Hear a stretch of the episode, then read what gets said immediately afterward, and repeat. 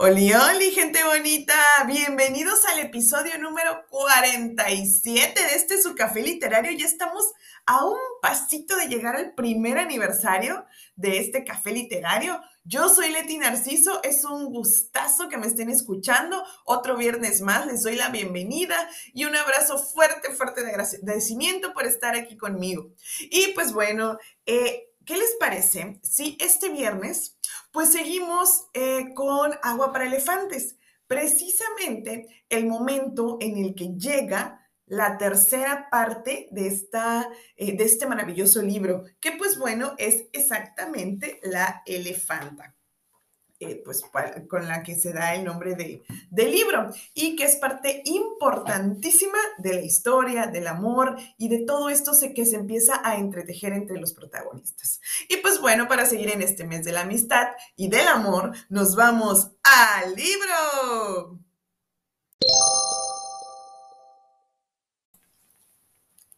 Agua para elefantes de Sarah Grun, capítulo 9. Marlene y August están discutiendo tan alto que puedo oírles a 20 metros de distancia. Me detengo a las puertas del camerino, no muy seguro de querer interrumpirles, pero tampoco quiero quedarme escuchando. Por fin me armo de valor y pego la boca a la lona. ¡August! ¡Oye! ¡August! Las voces se callan. Se oye un roce y uno de ellos chista al otro. ¿Qué pasa? pregunta August. ¿Clive ha dado de comer a los felinos? Su rostro se asoma por la abertura de la cortina. Ah, sí. Bueno, ha habido algunas dificultades, pero ya se me ha ocurrido una cosa. ¿Qué? Llegará mañana, no te preocupes, no les va a pasar nada. Dios mío, dice estirando el cuello para ver detrás de mí. ¿Y ahora qué pasa? Tío Al se dirige hacia nosotros a grandes pasos con su chaleco rojo y la chistera. Sus piernas enfundadas en cuadros devoran la distancia. Le siguen sus acólitos, dando nerviosas carreritas para mantenerse a su altura. Agu suspira y me abre la cortina de la tienda. Puedes pasar y tomar asiento. Parece que vas a recibir tu primera lección de negocios. Me agacho y entro. Marlena está sentada delante de su tocador, con las piernas y los brazos cruzados. Balancea un pie, furiosa. Querida mía, dice August, recomponte. ¿Marlena? dice tío Al al otro lado de la cortina de la lona de la tienda. Marlena, ¿puede entrar, querida? Marlena chasca los dedos y pone los ojos en blanco. Sí, tío Al, por supuesto. Tío Al, por favor, pasa, tío Al, canturrea. Las cortinas de la tienda se abren y tío Al entra, transpirando profunda, profusamente y con una sonrisa de oreja a oreja. Ya hemos llegado a un acuerdo, dice mientras se para delante de Agus. O sea que ya es tuyo, le dice Agus. ¿Eh? ¿Qué? responde tío Al parpadeando sorprendido. El monstruo, dice Agus. Charles no sé qué. No, no, no, olvídate de él. ¿Cómo que olvídate de él? dice Agus. Creí que él era la razón por la que estábamos aquí. ¿Qué ha pasado? ¿Qué? dice tío Al algo despistado. Unas cuantas cabezas se asoman detrás de él y niegan con vehemencia. Uno de los acompañantes hace el gesto de cortarse el cuello. August les mira y suspira. Ah, se le ha quedado Ringling. No te preocupes por eso, dice tío Al. Tengo novedades, magníficas novedades. Incluso podría decirse que son novedades mastodónticas. Se vuelve para mirar a sus seguidores, que le reciben con sentidas carcajadas. Él se gira de nuevo. Adivina, no tengo ni idea, Al, dice August. Al se vuelve expectante hacia Marlena. No lo sé, dice ella enfadada. ¡Hemos comprado un paquidermo! grita tío Al, abriendo jubilosos los brazos. Su bastón golpea a uno de, los adeptos, que da un salto hacia atrás. A August le cambia la cara. ¿Qué? ¡Un paquidermo! ¡Un elefante! ¿Tienes un elefante? No, August. Tú tienes un elefante. Se llama Rosy. Tiene 53 años y es increíblemente lista, la mejor que tenían. Estoy impaciente por ver el número que montas para ella. Cierra los ojos para percibir mejor la imagen. Agita los dedos delante de la cara. Sonríe en éxtasis con los ojos cerrados. Imagino que intervendrá Marlena. Puede montarle durante el desfile y en la gran parada. Y luego tú puedes hacer un número estrella en la pista central. Ah, toma. Se da la vuelta y chasquea los dedos. ¿Dónde está? Vamos, vamos, idiotas. Aparece una botella de champán. Con una profunda reverencia se la ofrece a Marlena para que la inspeccione. Luego le quita el cierre de alambre y abre la botella. Unas copas de flauta aparecen detrás de él y se pasan sobre el tocador de Marlena. Tío sirve pequeñas cantidades en ella y nos pasa una a Marlena, otra a Gus y otra a mí. Levanta la última en el aire. Los ojos se le nublan. Suspira profundamente y se lleva una mano al pecho. Es un placer para mí celebrar este inolvidable momento con vosotros, mis amigos más queridos en el mundo. Se balancea hacia adelante sobre sus pies enfundados en polainas y consigue derramar una lágrima real que rueda por su gorda mejilla. No solo tenemos veterinario y un veterinario que ha estudiado en Cornell, nada menos. Además, tenemos un elefante. ¡Un elefante! Solloza de felicidad y hace una pausa abrumada. He esperado este día durante años. Y eso no es más que el principio, amigos. Ahora jugamos en la Liga de los Grandes, un espectáculo a tener en cuenta. Desde atrás de él llegan aplausos aislados. Marlena mantiene su copa en equilibrio sobre la rodilla. Hugo sujeta la suya rígidamente frente a él. Salvo para agarrar la copa, no ha movido ni un músculo. Tío levanta la copa de champán. Por el espectáculo más deslumbrante del mundo de los hermanos Benzini, exclama. Por los hermanos Benzini, por los hermanos Benzini. Se escuchan voces a sus espaldas. Marlene y August permanecen en silencio. Al vacía la copa y se la da al más cercano de sus partidarios, que se la mete en el bolsillo de la chaqueta y sale de, la tienda detrás de él. La cortina se cierra y de nuevo nos quedamos los tres solos. Hay un instante de quietud absoluta. Luego August sacude la cabeza como si volviera en sí. Supongo mejor que vayamos a ver a ese camelo, dice vaciando la copa de un solo trago. Jacob, ahora ya puedes ocuparte de los malditos animales. ¿Estás contento? Le miro con los ojos muy abiertos. Luego yo también me bebo la copa. Por el rabillo del ojo veo que Marlene hace lo mismo. La carpa de las fieras de los hermanos Fox ya está tomada por el personal de los hermanos Benzini. Corren de un lado a otro llenando abrevaderos, echando heno y retirando estiércol. Se ha levantado algunas partes de la tienda para crear una corriente de aire. Nada más entrar, recorro la, carpa en busca de animales con problemas. Afortunadamente, todos parecen encontrarse La elefanta se yergue al fondo de la tienda. Es una bestia enorme del color de las nubes de tormenta. Nos abrimos paso entre los trabajadores y nos paramos delante del animal. Es descomunal. Por lo menos mide tres metros de alto hasta los hombros. Su piel es manchada y cuarteada, como el cauce de un río seco, desde la punta de la trompa hasta sus anchas patas. Solo sus orejas son tersas. Nos mira con unos ojos escalofriantemente humanos. Son de color ámbar, muy hundidos en su cara y con unas pestañas muy largas. Dios santo, dice August. Alarga la trompa, que se agita como una criatura independiente hacia nosotros. Ondea delante de August, luego de Marlena y finalmente de mí. En su extremo, un apéndice parecido a un dedo se agita y se contrae. Las fosas nasales se abren y se cierran, soplan y bufan y luego se retiran. Cuelga de su cara como un péndulo, como un inmenso gusano musculoso. El dedo recoge del suelo hebras perdidas de heno y luego las deja caer de nuevo. Observo la trompa vacilante y, deseo que vuelva a acercarse. Extiendo la mano para ofrecérsela, pero ya no regresa. August la mira consternado y Marlene sencillamente la observa. No sé qué pensar. Nunca he visto un animal tan grande. Sobrepasa mi cabeza casi un metro y medio. ¿Es usted el encargado de la elefanta? Pregunta un hombre que se nos acerca por la derecha. Lleva la camisa sucia fuera de los pantalones, saliéndose por los lados de los tirantes. Soy el director encuestre y el encargado de los animales, responde August estirándose tan todo lo alto que es. ¿Dónde está el domador de elefantes? dice el hombre mientras lanza un salivajo de tabaco por la comisura de la boca. La elefanta alarga la trompa y se pone encima del hombro. Él se la quita y se pone fuera de su alcance. La elefanta abre la boca con forma de pala, en que solo podría describirse como una sonrisa y empieza a balancear la cabeza, manteniendo el ritmo con las oscilaciones de la trompa. ¿Para qué quieres saberlo? le pregunta August. Solo quiero intercambiar unas palabras con él, eso es todo. ¿Por qué? Para que sepa en lo que se está metiendo, dice el hombre. ¿Qué quiere decir?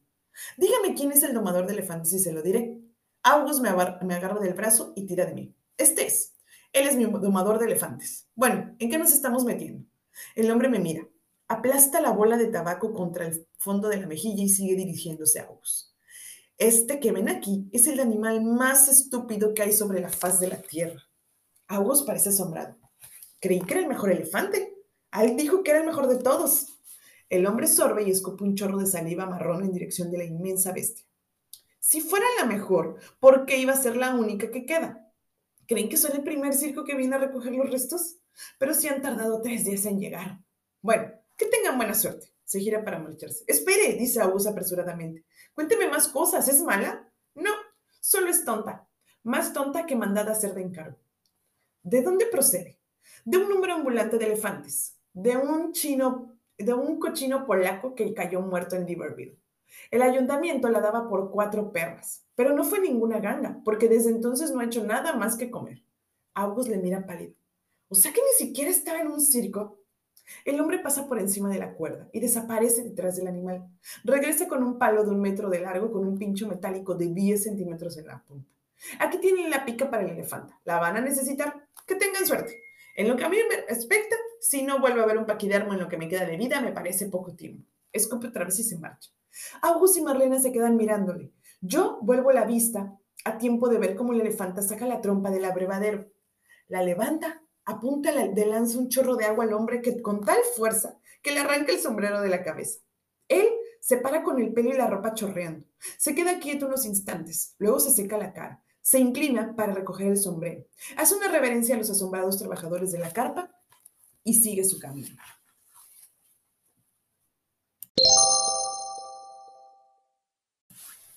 Capítulo 10. August resopla y bufa y se pone tan rojo que casi parece morado. Luego sale de la tienda, presumiblemente para contárselo a tío Al. Marlene y yo nos miramos, como por un acuerdo tácito. Ninguno de los dos le seguimos. Los hombres van saliendo uno por uno de la carpa. Los animales ya alimentados y con la sed saciada se, se aprestan a pasar la noche. Al final de un día desesperante llega la calma. Marlene y yo nos quedamos solos ofreciendo diversos trozos de comida a la inquisitiva trompa de Rosy. Cuando su extraño dedo, como de goma, me quita una hebra de heno de los dedos, Marlena se ríe dando como un gritito. Rosy sacude la cabeza y abre la boca en una sonrisa. Me vuelvo y Marlena me está mirando fijamente. En la carpa los únicos sonidos son los de pasos, gruñidos y lentas masticaciones. Fuera a lo lejos, alguien toca una armónica, una melodía pegadiza en tiempos de vals que no consigo identificar. No estoy seguro de cómo ha pasado. ¿La he agarrado yo? ¿Lo ha hecho ella? Pero lo siguiente es que la tengo en mis brazos y estamos bailando, girando y saltando delante de la cuerda de separación. Mientras damos vueltas, alcanzo a ver la trompa levantada de Rosy y su cara sonriente. Marlena se separa de repente. Me quedo inmóvil con los brazos todavía en el aire, sin saber qué hacer. Eh, dice Marlena ruborizándose salvajemente y mirando a todas partes menos a mí. Eh, bueno, en fin, vamos a esperar a August, ¿de acuerdo? La miro largo rato. Me dan ganas de besarla. Deseo besarla más de lo que haya deseado ninguna otra cosa en toda mi vida. Ah, sí, digo por fin. Sí, vale. El tren de los hermanos Fox ha sido retirado de la vía muerta y el tan cacareado vagón del elefanta está ahora enganchado justo detrás de nuestra locomotora, donde el traqueteo es más suave. Tiene tragaluces en lugar de rendijas y es de metal. Los chicos del escuadrón volador están muy ocupados desmontando las tiendas. Ya han desmantelado la mayoría de las grandes, dejando a la vista los edificios de Joliet que ocultaban. Una pequeña multitud de vecinos se ha acercado a contemplar la actividad. Me encuentro con August en la carpa de las fieras, de pie ante la elefanta. ¡Muévete! le grita agitando la pica delante de su cara. Ella balancea la trompa y parpadea. ¡He dicho que te muevas! Se sitúa detrás de ella y le pincha en la parte posterior de la pata. ¡Muévete, maldita sea! Ella entrecierra los ojos y pega sus enormes orejas contra la cabeza. August me ve y se queda paralizado. Tira la pica a un lado. Una noche movida, dice con ironía. El rubor asciende por mi nuca y se extiende por toda mi cara. No me lo digas. Agarra un palo y ayúdame a mover esta estúpida bestia. Pete aparece detrás de mí, estrujando el sombrero entre las manos. ¿August? August se vuelve furioso. Oh, por el amor de Dios, ¿qué pasa, Pete? ¿No ves que estoy ocupado? Ha llegado la comida de los felinos. Bien, ocúpate de todo, no nos queda mucho tiempo. ¿Qué quieres que haga con ella exactamente? ¿Tú qué coño crees que quiero que hagas con ella? Pero, jefe, dice Pete claramente ofendido.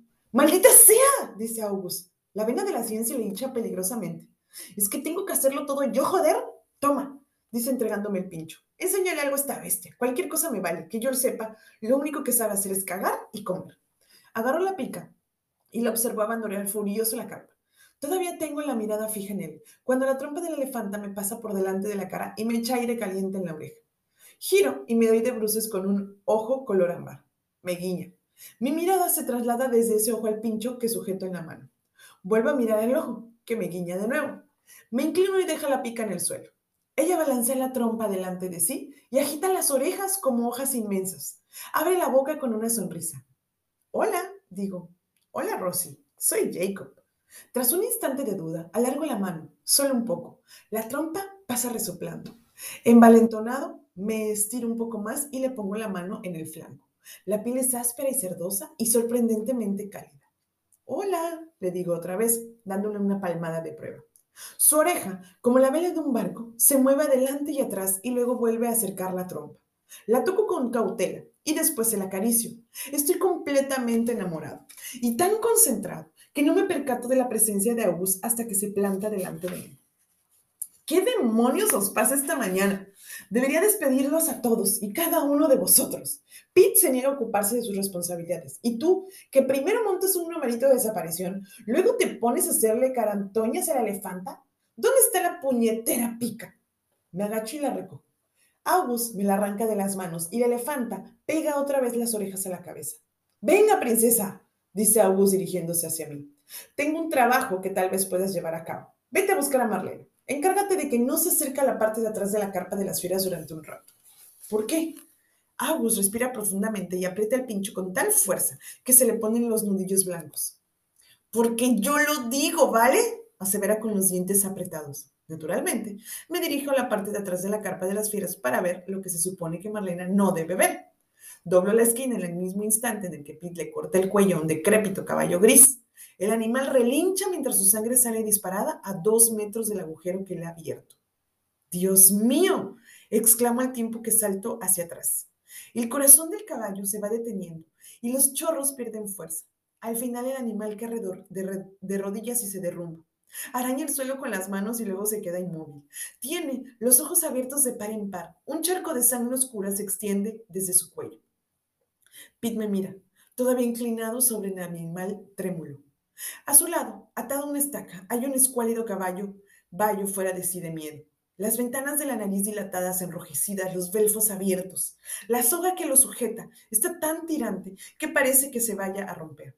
Pete pasa junto al caballo muerto, agarra la soga cerca de la cabeza del otro caballo y le cercena el cuello. Más chorros de sangre, más estertones de muerte. Otro cuerpo cae. Pete está de pie, con los brazos caídos a los lados, arremangado hasta los más arriba de los codos y el cuchillo ensangrentado todavía en la mano. Contempla el caballo hasta que muere y después levanta la cara hacia mí.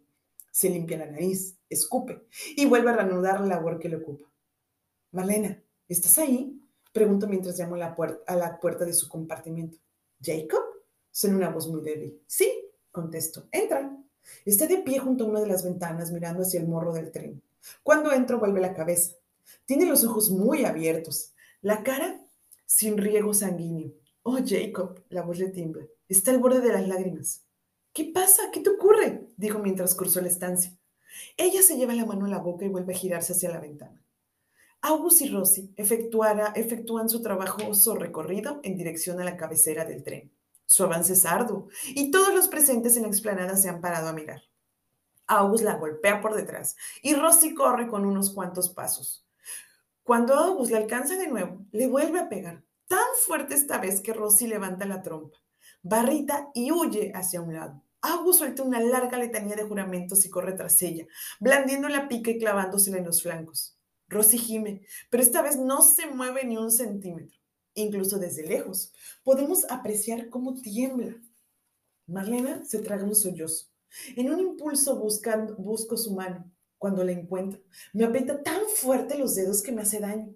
Después de algunos golpes y pinchazos más, Rosy acierta a ver su vagón en la cabecera del tren. Levanta la trompa y suelta un bocinazo saliendo luego en estruendosa carrera. August desaparece bajo la nube de polvo que deja detrás y los aterrados peones se apartan de su camino. Ella se sube al vagón con notable alivio. El polvo se dispersa y August reaparece gritando y agitando los brazos. Diamond Jones y Otis trepan al vagón despacio, con tranquilidad, y disponen a cerrarlo. Cuando regreso a la explanada, Rosy ya está instalada en la carpa de las fieras. No sé cómo, y no lo pregunto. Sonríe cuando me acerco, y luego se rasca un ojo cerrando la punta de la trompa como un puño. La observo durante un par de minutos y luego paso por encima de la cuerda. Ella pega las orejas y entorna los ojos. El corazón me da un vuelco porque creo que me está respondiendo. Entonces oigo la voz. ¿Jacob? Me quedo mirando a Rosy un par de segundos antes de girarme. Oye, una cosa, dice August frotando la punta de una de sus botas contra la tierra. Sé que he sido un poco brusco contigo estos últimos días. Se supone que yo debería decir algo en ese punto, algo que le hiciera sentirse mejor, pero no lo hago. No me siento especial, especialmente conciliador. Lo que quiero decir es que he ido un poco lejos. Agobios del trabajo, ya sabes. Pueden acabar con una persona, alarga la mano. Así que, ¿somos amigos otra, otra vez? Me tomo unos segundos más y le estrecho. Después de todo es mi jefe, ya que he tomado la decisión de quedarme, sería una tontería exponerme a que me despidan. Buen chico, dice apretándome la mano con fuerza y propinándome una palmada en el hombro con la otra. Esta noche os voy a sacar por ahí a Marlena y a ti, para que me os perdonéis los dos. Conozco un rinconcito genial. ¿Y el espectáculo? No tiene sentido hacer el espectáculo, todavía nadie sabe que estamos aquí. Eso es lo que pasa cuando alteras la ruta y cambias todos los planes. Suspira. Pero tío Al sabe lo que hace, digo yo. No sé, digo, la noche fue un poco fuerte. Un clavo saca otro clavo, Jacob. Un clavo saca otro clavo. Ven a las nueve. Sonríe feliz y se marcha. Le miro alejarse, pensando en lo poco que me apetece pasar un rato en su compañía y en lo mucho que me gustaría pasarlo con Marlena. La puerta del compartimiento se abre, dejando ver a Marlena, imponente con su vestido rojo de satén. ¿Qué ocurre? dice bajando la mirada sobre sí misma. ¿Le pasa algo a mi vestido? Se contorsiona para examinarse el cuerpo y las piernas. No, digo, estás estupenda. Levanta los ojos a los míos. Agua sale detrás de la cortina verde, vestido de frac me echa un vistazo y dice, no puedes ir así. No tengo nada más. Pues tendrás que pedirlo prestado. Venga, pero date prisa, que el taxi está esperando. No me odien, gente bonita, pero pues ese, ese es mi objetivo, dejarlos picados con la historia y que ustedes pues tengan esa curiosidad de saber qué pasó con Jacob, con Marlena, con Rosy, este trío de amor, que bueno, como les estábamos platicando el episodio pasado, pues no necesariamente tiene que ser amor de pareja, hay amor a nuestras mascotas, amor a nuestros amigos, amor a algo que nosotros hacemos, a nuestro hobby, como yo que los amo y amo el café literario. Pero bueno, espero que les haya gustado eh, esta historia, bueno, este inicio de la historia, ¿eh? porque viene lo mejor después. Entonces, espero que tengan oportunidad de leerlo, eh, de buscarlo. Si no, vean la película, está buenísima, la verdad, es una muy buena adaptación del libro, a mí me gustó mucho. Entonces, si tienen oportunidad de verlo, de leerlo, eh, créanme que no se van a decepcionar de esta increíble historia de Agua para Elefantes de Sara Grun. Y pues bueno, espero que hayan tenido o que sigan teniendo un precioso día. Les mando un fuerte abrazo, muchos besos. Yo soy Leti Narciso. Acuérdense de pasarse por el Instagram y regalarme un like. Un like, perdón, café-literario B612. Los espero por allá. Recuerden que yo los quiero mucho y este es su café literario. Bye.